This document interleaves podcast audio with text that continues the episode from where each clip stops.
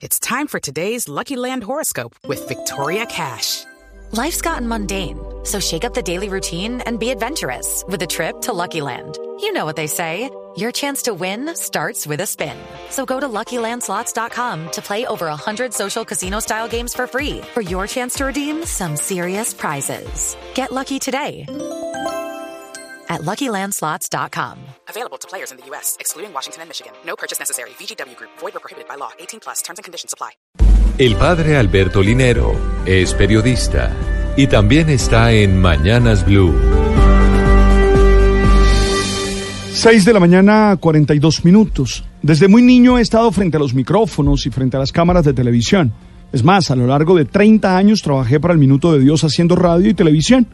Pero en este último año he estado más metido en los consejos y salas de redacción y me he encontrado con esa invitación constante, por ejemplo, de nuestro director, de contar la historia, de decir lo que pasó y así abrir espacios a la opinión.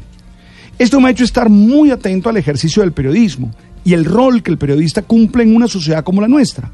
En este fin de semana hemos tenido distintas situaciones que invitan a entender y a reflexionar en torno, insisto, a la función del periodismo en la sociedad, sobre todo en la nuestra.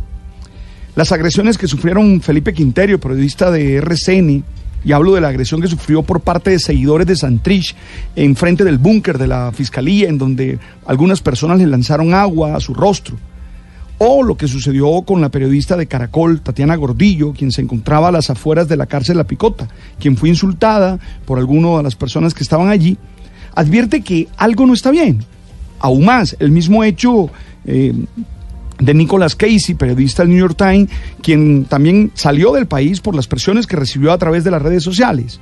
Son situaciones que nos muestran que algo está pasando con nuestro periodismo y que tenemos que entender bien cuál es el rol del periodista entre nosotros.